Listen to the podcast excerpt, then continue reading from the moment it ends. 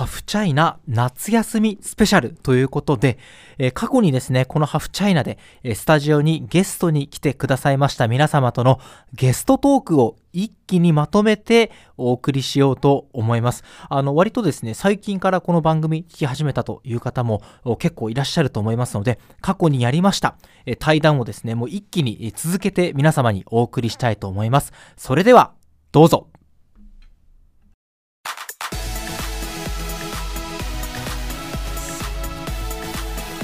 ハフチャイナ5分でわかる中国ニュース。これまでに多くの方にゲストに来ていただきました。非常にですねその中でも反響が大きかったのがですねアリババの日本法人の松本さんというね、えー、新卒で入った日本人の方なんですけどねあのぶっちゃけトークをしてもらった回なんですが今回なんとアリババからアリババ日本法人の取締役ジャン・ウェイシャオさんに来ていただきました。よろしくお願いしますよろしくお願いします。本当ごめんなさい。松本さんの時にも謝ったんですけれどもあの手作りのスタジオに来ていただいて本当に恐縮しております。いえいえなかなか初めての体験ですのですごく楽しみにしておりました。ありがとうございます本当に。ということでこれからですね3回に分けてお伺いしていくのが私たちハフポストも重視している SDGs についてです。主に脱炭素だったりその他世の中に貢献していくことあの SDGs って本当に幅が広いのでね掘り下げていきたいと思います。よろしくお願いします。というところで早速脱炭素の話に行く前になんですけどジャンさん日本語めちゃめちゃお上手じゃないですか。ありがとうございます。どういうつながりでまず日本にはいらっしゃったんですか？えっ、と私は結構もう日本に来て20年以上経っていますがもともと私の母親が日本関連の仕事をしてまして小さい時にあの母が日本に出張して持ち帰ったものだったりとか、まあ、その日本語を習うために母があの四季の歌とか歌ったりとかっていうのを聞いてあの育ったっていうのもあってですね、まあ、自然と憧れのような、まあ、漠然とした気持ちになってあの日本に行ってみようかなという経緯でした。もともと日本に縁というかゆかりのあるお家で。そうですね。はいそうですね。なんとなくあの近くにあのある隣国っていうことで、はい、行ってみたいなという気持ちが、まあ、すごく強かったんですね。このアリババのお仕事にはどれくらい携わってらっしゃるんですか、えーと、私が入社したのは10年ぐらい前でして。10年ぐらい前。はいそうですね。まだあのオフィス自体が立ち上がったえーと、間もなくだったんですけれども、はい、じゃあもうアリババの日本法人とほぼ歴史を共にしているくらいの。えーと、法人自体ができてからあの少し経ったところだったんですけども実際関わる事業というのが日本であのスタートしてからあのほぼ一通り経験はしておりました。早速本題に入っていきたいんですけれどもなかなかこの脱炭素カーボンニュートラルというと日本企業とか欧米企業の取り組みが注目されていますよね。こういう方法で二酸化炭素を少なくしていますみたいな形ですけども中国から来たアリババどんな取り組みをやっているんですか、えーとまあ、私たちが実は、えーと、脱炭素ありきでスタートしたものではなくてあのどちらかというと、まあ、何かいいことができないかというところが一番最初の原点でした立ち上がった当初からですね、えーとささやかな力をなるべく合わせてですね社会に、まあ、少しでもいい変化を起こそうというのが、えーと、一番本当に最初にあったものででその事業の中でもそれを、えーと、モットーにしておりましたし何かこう、まあ、困った人を助けるというところでもすでにそれがあの、まあ、持ち出していたところだったんです。でその中であの縁があってですね、えーとまあ、脱炭素のようなえーと、社会にとってこう必要とする、まあ、プラットフォームでできることはないかというのを模索した中でスタートしたイベントあの活動というのはいくつかあります。その活動をぜひ詳しく聞いていきたいんですけどもアリババというと本当にいろんなことをやっている企業というかグループなんですけれどもやっぱりその EC ネット通販のイメージが強いじゃないですか。ネットで欲しいもの探してポチッとやったらもう翌日に届くみたいな。それと脱炭素みたいなもの。あるいはその何かいいことをっていうのはどういうことをやってるんですか？そうですね。あの、まあ、脱炭素というのはもちろんその環境のことを一人一人、えーと、課題として真剣に向き合おうというところから、まあ、一番最初のスタートだったと思いますので、えーと、アリババ自体があの、まあ、脱炭素に一番近いというふうに考えたのがあの今アントフォレストというその、えーと、と事業でしてでこのアントフォレストも最初は本当にミニゲームのような形でスタートして、えー、とその中で消費者があの自分たちが日々、まあ、例えばあの消費したり、えーと、いろんな活動をすることによってですね、まあ、この地球にどういうような影響を与えているかというのはこう意識をさせようというのがあの一番最初のスタートでした。でそこからそれに合わせてじゃあせっかくこれだけ地球に優しいことをして消費者がしているならば彼らにとって何かこう、まあ、形とするものを残そうという、えーと、考え方からですね、えーとその人が、まあ、いろんな活動をすることによって貯めていたいいことを形にすると。それがこう木を植えようというところに切り替えたんですね。でその木を植えるっていうのもあの今ではあの本当に、まあ、一人一人黙々と自分が地球にいいことをしたならばその毎日どれぐらいのそのポイントがたまりそのポイントは今度あのある日、えーと、1本の木に植えるぐらいの、えーとポイント数に達せれ達すれば私たちが代わりに一本の木を、まあ、砂漠の中でこう植えるということであの人々のその意識が自分たちがどんなことをしたら地球に優しいでそのしたことの累積によって形になってさらにあの励みになってですね、まあ、もっといいことをしようというのがあの非常に代表的なあの活動でした。アントフォレストはですね、まあ実は次回の放送でかなり深掘りを、むしろそれ一本でやろうかなぐらいに興味を惹かれているんですけれども、アントフォレスト以外だと今どんなことを展開しているんですか？そうですね、あの脱炭素から少し、えーとまあ、あのずれてきますけれども、まあ、公益活動自体に関してはやっぱりプラットフォームの、えーと、良さを生かして、まあ、いろんなところであの人々の力を合わせようということはやっております。例えば今あの毎年その公益活動週間というのは設けていて、まあ、我々のその従業員もあのパートナーの皆さんに対しても一人一人必ず1年間のうち3時間の時間を持ち出して何かしらその公益活動をしましょうという呼びかけをしております。義務になっているんですか社員そうですね。この3時間は一つのあの年間目標になっていて、まあ、最後にあの年度末になった時にどれぐらいの時間数が達したっていうのを計算した時にやっぱこうすごく誇りを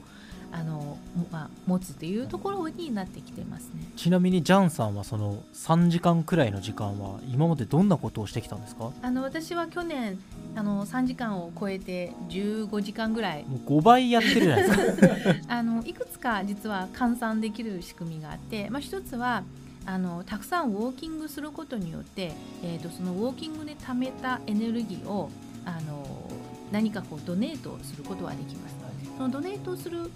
あの例えばその小学校のサッカー場サッカー場を作るというそのイベントだったりっていうようなそのドネーションとしてあの出すことによってそれが公益活動の時間換算ができます。でもう一つ私が去年参加したのがまだ貧困地域の子どもたちが、えーと海外のまあ、あのことはどういうことになっているんだろうなというようなこう興味を持つあの実は、えーと、グループがあってでボランティアで、えーと、そのオンラインでそういった貧困地域の子どもたちに実は例えば日本はこういうことをしてますよ日本の同年齢の子どもたちはこういうふうに学校に行ってるんだよっていうようなこうレッスンをあのすることによってですねそれも公益活動の時間としてカウントされておりました。それをジャンさんが教えるんですか？子供たちに。あの教えるというか。教えるところにお金を出すとかエネルギーを出すとかでこう水面下で支えるっていう。そうですね。はい。それが公益時間としてカウントされ、まあ、最終的にあの15時間になったところであります。アリババさんってねこう日本もそうですけどグローバルを含めると社員の数もすごい量になると思うので1人頭3時間だとしても合計の量になるとかなりの時間になるってことですよね。ねはい、なのでその本当にあの、えーと、英語圏のあのスタッフはもう本当にそういった貧困地域の子どもたちに英語を教えたりとか、まあ、いろんな形を通して自分ができる範囲の中であの公益活動をしようというのがこの公益活動習慣というのがあの。それは何というかあのさっきねあの何かいいことしたいという気持ちがあったっていう話がありましたけども、はいはい、そこは何でなんですか？それは例えば中国が国として企業はこれをやりなさいって言っているのかそれとも自分たちで何か他の動機があったのかっていうのは？えーとこれは実はこう本当にアリババが立ち上がった当初からってささやかな力を合わせて少しでもいいことをしようというのがあのビジネスとしては中小企業のためにあのどこでもビジネスができるような支えをしようというところに、まあ、変化していたんですね。でそうした中ではやっぱりあの人間ってこう自分が良ければいいというところじゃないところに実はエネルギーが結構湧いてくるというのが非常に感じていてでこれだけ大きな組織だからこそあの、まあ、何かいいことをみんなしたいんじゃないかというのを、えーと、話しかけたらどんどんやっぱそういった人が出てきて本当に自分のあのプライベートの時間を使ってこうプログラムを、まあ、組んでそれがこう例えば何かの役に立つとか、まあ、そういったところがどんどん出てきたからあのそういった人たちの努力っていうのを評価した方がいいんじゃないかと。いう意味でこういった公益集ができてでどんどん参加する人が出てくるとこれだけやっぱりみんながこういった活動に参加することによってどんどんこうポジティブになるというところからあのみんなでやろうよというところまで変化してきてるんじゃないかなと思いますね。他者に与えることで自分も何かエネルギーをもらうというあの本当にこれは綺麗事とかではなくてボランティアに参加したことのあるリスナーさんとかも分かるのかなと思います。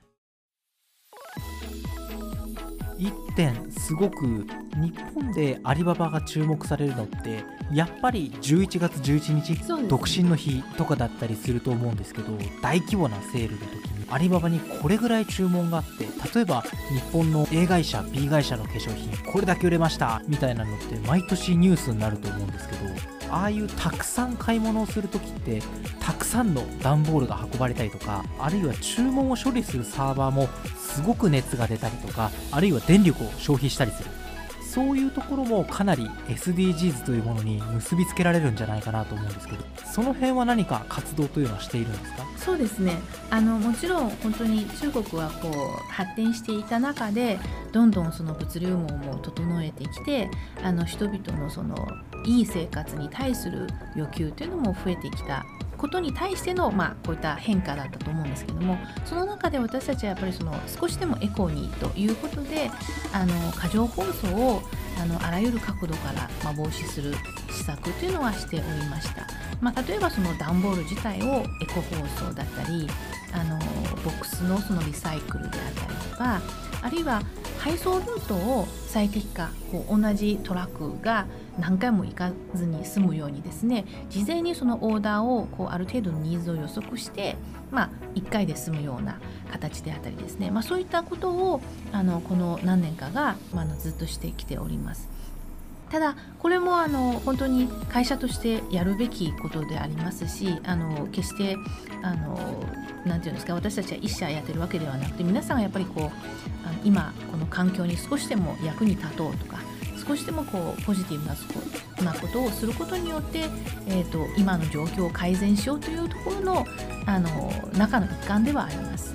よくわかりましたさあ次回なんですけれどもアントフォレストというものを実際に私も拝見しながらどんなものか見ていきたいと思います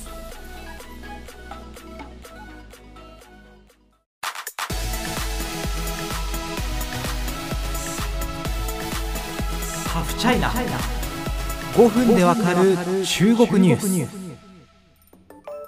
ついつい欧米であったりあるいは日本の中でも先進的な企業の取り組みがクローズアップされがちな SDGs 特にまカーボンニュートラル目指していくなどの脱炭素ですがそれをやってるのは中国企業も実は同じだったりします。その取り組みを深く知るために今日スタジオにアリババ日本法人取締役のジャン・ウェイシャオさんに来ていただいているの2回目でございます。よろしくお願いします。こんにちは。よろしくお願いします。というわけで、えー、前回もちょっとご説明いただいたんですけどアントフォレストという仮想空間で木を育てるゲームなんですけれども実はそれは仮想空間だけの話ではなくて本当に木を植えますという説明のものがありましたが、えー、僕も実際それをやったことがないし、え、よく分かりません。というわけで実際に目の前の、え、アプリをちょっと見せてもらいながらどんなものかちょっと実況していこうかなと思います。まずジャジャンさんがこう手に持っていただいているものがこれはあのアリペイですね。あのアリババ系の決済サービスですよね。あの、はい、中国だともう現金でお支払いするっていうより QR コードでねスマホかざしてピッと払うっていうのが非常に一般的なんですけども本来はそのためのアプリですよねこれは。そうですね。もともとは本当にあのお支払いのためのものだったんですがあのいろんなところで払っていくうちにあのどんどんいろんな機能が加わってで2016年に実はあのこのミニアプリの形でアントフォレストが発足しています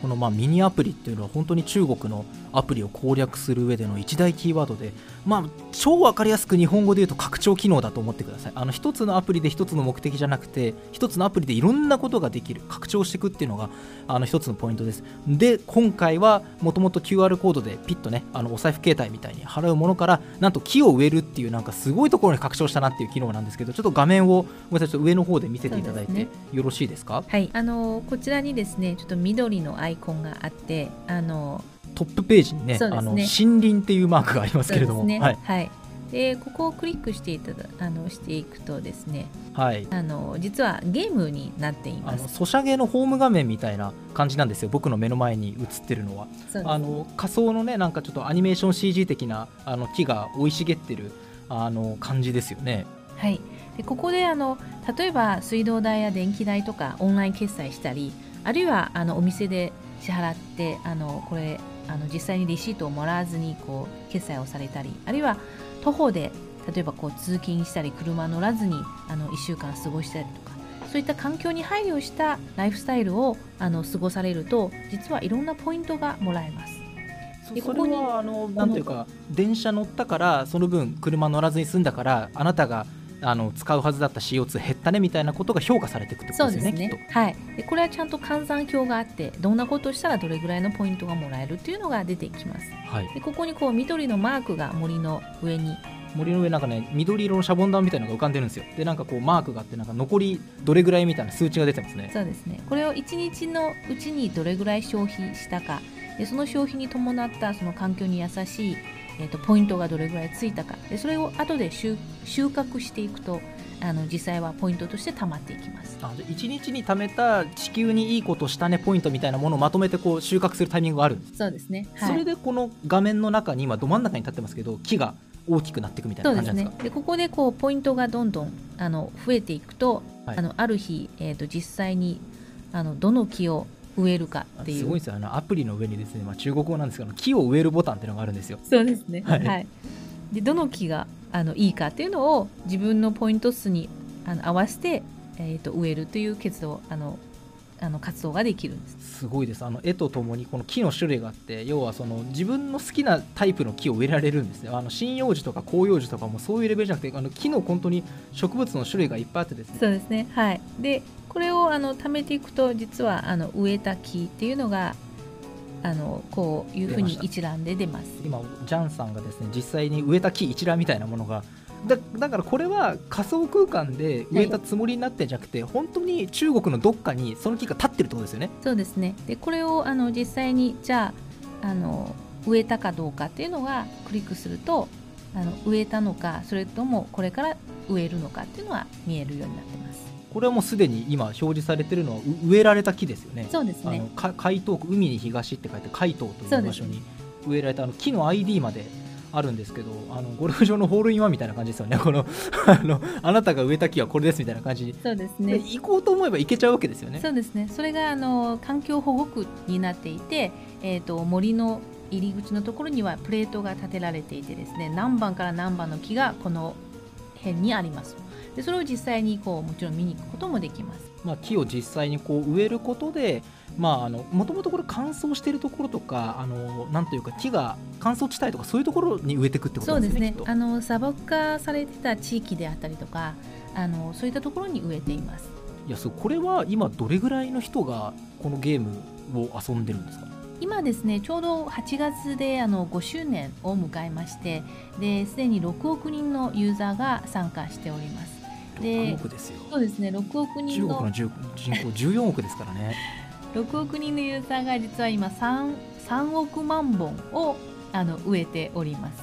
3億万本はもうよくわかんないよくわかんない数字が出てきました。3億万本ってどんな数字なんだっていうね感じですけれども。そうですね。ちょうど、えー、と一昨年国連でもこのプロジェクトが表彰されて、えー、と宇宙からその空から見えるあの地球のこの緑っていうのは実はこの森が見えるというふうには言われております。すごいですよね。あの宇宙から見える人工物としては万里の長城が有名ですけどあのね人口の林も宇宙から見えるようになったんかいみたいなね感じですよね。そうですねですこれはちなみになんかこう企業と一緒にやっていくプログラムがあるんですか？そうですね。あの一番最初スタートした時はあの個人でみんながあの一緒に植えようというところからだったんですがあのどんどん中国の中でも企業としてもまあ環境に優しい活動をしようというところであのそういったニーズをたくさん、まあ、見かけたということもあってですね私たちがプラットフォームとして、えー、と仕組みを提供してで企業さんも自分たちのその消費者と一緒にこう木を植える活動というのは開始しております。じゃあもうこの例えばなんか高橋株式会社の林がこれですみたいな僕の企業のファンの皆さん一緒にこの林育てましょうみたいな感じなですね。そうんですね、はい、実際に本当にあのスタバさんとかだとああかスターバックス、ね、あのはい。非常にこう大きなブランドさんから、えーとまあ、中国の企業であったりっていうのがあの自分たちの消費者に働きかけて私たちのところで消費をしていただくと私たちがあの木を1本植えますというような活動を開始をして結構あのブランド名がつく森っていうのもできつつあります。いやしかしなんて言うんでしょうね6億人が使うようになったっていうのはすごいなんていうかあのレコードメイキングな数字だと思うんですけどどどうやってこんなに広まったんでしょう？えっと、これは本当にやっぱり、えっと、プラットフォームとしてあのこの仕組みを作ることによってですね消費者が非常に参加しやすいしやすいというところがあの一番のあのポイントじゃないかなと思っております。で常にやっぱその、えっと、ゲーム性楽しさもあの少しでも自分が世の中にこういいことをしているというその誇りも含めてあのしているためにですねこうここまで普及したんじゃないかなと思っております。あの実は私もあの以前、えー、とこんなの続くのかなっていうのは思った はいけれども、まあ、自分がそのゲームとしてこう遊ぶ時になかなか続かないだろうなと思ったら本当に、えー、と緊張感を持ったあの植林活動だなというふうにあの 思いました。あの。パワーワードなんですよね。緊張感を持った植林活動ってどうよ。いう状況ですか？ねあの結構毎日あの自分がこうウォーキングとかいろいろこう貯めていくポイントあるじゃないですか。はい。でそれが実はあの決まった時間に収穫しないと友達に収穫されてしまうんですね。あでジャンさんがこう貯めたこの元気玉みたいなポイントが他人に奪われるんですね。そうなんです。他人の木のエネルギーになっちゃうんですね。そうなんですでそれがその他の友達がこうどんどん木を植えていくとその友達が実は少々みたいのがもらえて、はいはいはい2020年あの5本の木を植えましたっていうのを今度また自慢されるんですね。他人のパワーを使って木植えてるのに自慢するんですね でそれをこうやっぱり負けないようにはいみんながこう一生懸命朝収穫してたくさんのその地球に優しい活動をしてですねエネルギーを貯めていくことによってこうどんどんたくさんの木を植えるっていう結果になったんですね。でそこがやっぱそのゲーム性があの非常にこう励みになったんじゃないかなと思います。すごいですよ。これ植物の成長に必要なのは光と水と二酸化炭素なんですけどもなんかこう他人にエネルギーを奪われたくないっていう欲望で木が育つっていうねなんか第4の栄養素みたいなのが出現してきましたけれども、そうです。は本当にゲーゲーム性って言ってもいろんな意味のゲーム性ですねそれは本当に、ねはい。なるほど。あのちなみにこれ木を植えるその費用みたいなものはどういうふうなこうシステムになってるんですか、はい、あのもともとこの環境保全の活動というのは中国の中でもいろんな、まあえー、と NGO であったりとかあの政府のその保護区であったりとかいろんなことをあの実はされてました。で私たちはこのスキームを提供することによってこういったあの関係各社をこう結びつけることが、まあ、一番できたのがあの良かったと思っております。でその中で、まあ、あの実際に植林をしてメンテナンスをしたり、まあ、こう巡回をするというのもこう費用がかかる部分もあればあのそれによってこういろいろこう収穫することによって得られる収入もあったりするので、まあ、そのサイクルの中でこう回しております。これすごくねゲーム性があって面白いやっぱね競う合うようにやるような面白い仕組みに導かれてると思うんですけど、はいまあまあその中国の人って言ってもあのまあ年代とかその沿岸部内陸とかいろんな土地があったりえーするので一概に14億人の中国の人をまとめることはできないんですけど環境意識っていうのは変わってきてるっていうふうに感じますか？えー、と私は結構かん、えー、と変わってきてると感じております。あのこのアントフォレストは木を植えるだけではなくて例えばその保護区の中の野生動物とか植物っていうのがこう生息をしているというのも実はゲームの中でこう確認することもできます。そうするとこう木を植えるだけではなくて例えば動物や植物にこう関心を持つ人でであったりとかあるいはこう、えー、とウォーキングによるその得られるポイント自体もこう、えー、と変化が、まあ、見えるので、まあ、いろんなことに興味を持つ人がいろんな自分の興味がある分野に引きつけられて、えー、と参画してるんじゃないかなと思っておりますのでそれによってこれだけ今6億人の方が参加いただいてるんじゃないかなと思っております。参加する人の意識も多種多様というかね非常に、えー面白い話でした。ありがとうございました。余談ですけど昔私あの中国はシャングリラの自然保護区を旅したことがあるんですけどはい。あのね自然保護区公園っていう名前なんですけど公園の中で地平線が見えるんですね。あの中国っていうのはやっぱ国土が広いだけあって自然保護区の規模もすごくワイルドでですねあの遠くに黒い点が見えるなと思って双眼鏡で覗いたら牛だったみたいなことがあるんですけどあの3億本の木が植えられてもまだまだ、えーこれは埋めるだけのキャパシティはあるんだろうなというような感じがします。さあここまで2回にわたって脱炭素あるいはソーシャルグッドという話をしてきました、えーそして第3回、えー踏み込んでいきたいと思います。アリババ日本法人のこれからについて、えーいろいろお話ししていきたいと思います。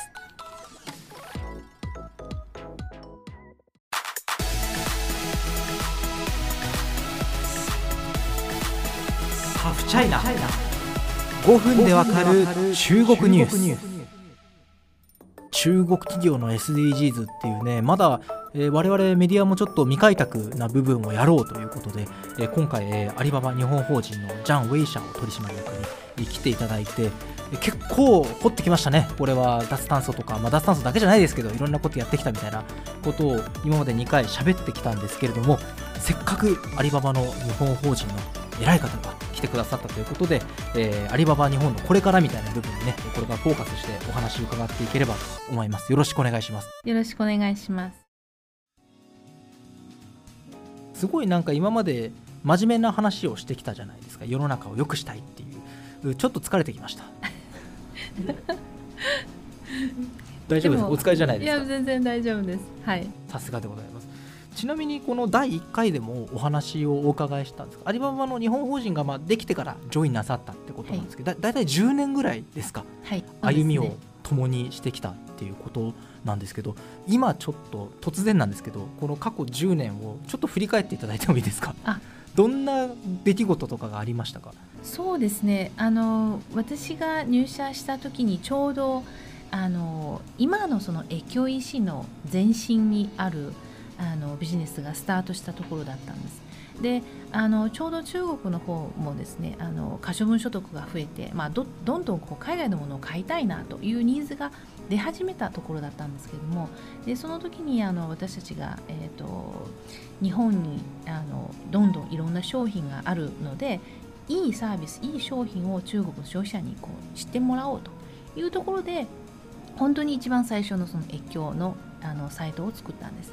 でその時はまだ実は中国国内のその、まあ、個人輸入のその政策自体もまだ整ってないっていうこともあってですねそのビジネスが実は失敗しました。あそうなんですか、はい、で一番最初に入った時のビジネスは失敗してしまって結構あの落ち込んでいたんですけどもあの結構これこれがですねあの後の糧になったというかですね。あのその3年後に実はあの本格的なその越境 EC というのはスタートしたんですで今皆さんがもしかしてどこかで聞いたことあるその T モールのグローバルの、えー、とビジネスが実はその、えー、と一番最初の形だったんです。当時まだちょっと法制度もしっかり、まあ、整備されてない中で要は中国にいる消費者が日本の〇〇商店から物を買って例えばなんか船便とか EMS ってことで送ってもらうっていうのはなかなかうまくいかなかったんですね。そうなんですね、はい、そこまであの本当に法制度もそうですし物流も全く整ってない中でただ消費者のニーズがあるからこれどうにかしようというところでえーと、売り場自体が立ち上げたのに、まあ、そういった後ろのその、えーと、仕組み自体が整わなかったがために、まあ、途中であの止まってしまったんです。ただそれだけやっぱりあのお客さんのニーズがあるのに、えーと、今度逆に日本の企業がこう売りたいっていう気持ちも非常に強いのにどうしたらいいんだろうなということであの実は3年ぐらいかけてですねその法制度の、えーとこう推進の部分も含めてどんどんあの世の中が変わった中でティモールグローバルというのはスタートしたんです、まあ、その後多分時間軸的には世の中が大きく変わったと思うんですけど、はい、2014年とか15年ぐらいですかね、はい、中国からまあビザの緩和もあって多くの人が日本に観光してくれるようになりました、まあ、当初はねあの東京行って富士山見て大阪行って帰るみたいなゴールデンルートってすごい人気になって、はい、爆買いって言葉も流行語大賞になりましたけど、それでやっぱりその越境 EC でも日本のものを買いたいっていう中国の方増えたと思うんですけど当時は忙しかったでしょう。そうですね。あのただ、えーと、本当にその当初は、えー、越境石で買いたいものというのは割とこう盲目的だったんですね。なんとなくこんなものを流行ってるんだろうなっていうのを買いたいなっていうところだけだったのが実際にたくさんの人が日本に来てあの実はこれだけじゃなかったんだ。もう本当にあのあらゆる、まあ、いろんなその選択肢があるということでどんどん日本のことを知ることによって越境 EC が扱われるその品目自体もどんどん増えていったんです。なるほど、はい、でそれを増えていく中であの日本に来たことある人が実はこういう使い方とかこういうところは良かったんだっていうのをまたこう一人一人こう、まあ、今でいうその KOL 的なこう伝え方をしてくださったことによってどんどんその日本の商品が広まっていったんじゃないかなと思ってます。まあね、なんか当時多分その旅行に行く前は日本粉ミルクとかいいんじゃねみたいな感じだったのが、ね、実際日本の松本清行ったらこんなものあってさみたいなこんな使い方していいんだみたいな広まってって裾野が広がったっていうことですよね。で結構私もその時はやっぱりその中国の方に日本に来てもらってね、もちろん東京、大阪は来てくれるんだけどもっといろんなね日本の田舎にも来てもらって買ってほしいなみたいなそういうことをあの僕も取材したいなと思ったんですけど新型コロナがあって、はい、もう人の往来が途絶えました。でやっぱ松本さんとも前回ねアリババのあの日本人社員の松本さんとも話したんですけど今結構大変な時期じゃないですかインバウンドやってる業者さんとか、これはどうですか？まだ中国人観光客、まあ、日本世界からですけど、えー、観光客が日本に戻ってくる見通しは少なくともこの収録時点では立ってないわけですよね、はい、今この時期どう捉えてますか？えっと、この時期というのは、まあ、私たちとしてもあの今まで本当に、まあ、爆買いであったりとかあのなんとなくとりあえず売りたいものを売るというところよりも、まあ、日本企業がどういうような商品をどういうような売り方をするかっていうのもこうじっくりあの膝を突き合わせてこう話す場でもあるんだなというふうには感じておりますしプラスですねあの今まで本当に忙殺されてどうしたら中国の消費者あるいは海外の消費者に対してこうちゃんとサービスを提供できるかっていうそういった企業さんもあの改めてもし今後その海外の消費者が来た時にどういうふうに自分たちが商品やサービスを提供するかっていうのは実は結構皆さんあのインフラを整えようとしているんですね。だそういった中で私たちが、まあ、今できることとしてはあの中国あるいはこう他の海外の消費者のニーズを、まあ、集めてこういった企業さんに提供するというのもあのしておりますしもう一つはあの忘却防止といってですね忘却防止日本を忘れないようにですねあの私たちのちょうど、まあ、一つのサービスとしてそのライブキャストによる日本のいろんなところを紹介しようというのは実は行っております。それはあの日本の商品を紹介することもあればあのいろんなこう本当に地方の景色えーと、なんていうんですかこう名物というようなあのことを中国の消費者にこう、まあ、ライブで見てもらうんですね。それを見てもらうとあこれはコロナを落ち着いたら絶対行きたいんだっていうこう声がたくさんやっぱ見かけるんですね。まあ、そういった意味で忘却防止をしながら、まあえーと、消費者が何を求めてるかっていうのをその間に立ってこうコミュニケーションを、まあ、手伝っているというのが今私たちが一番していることですね。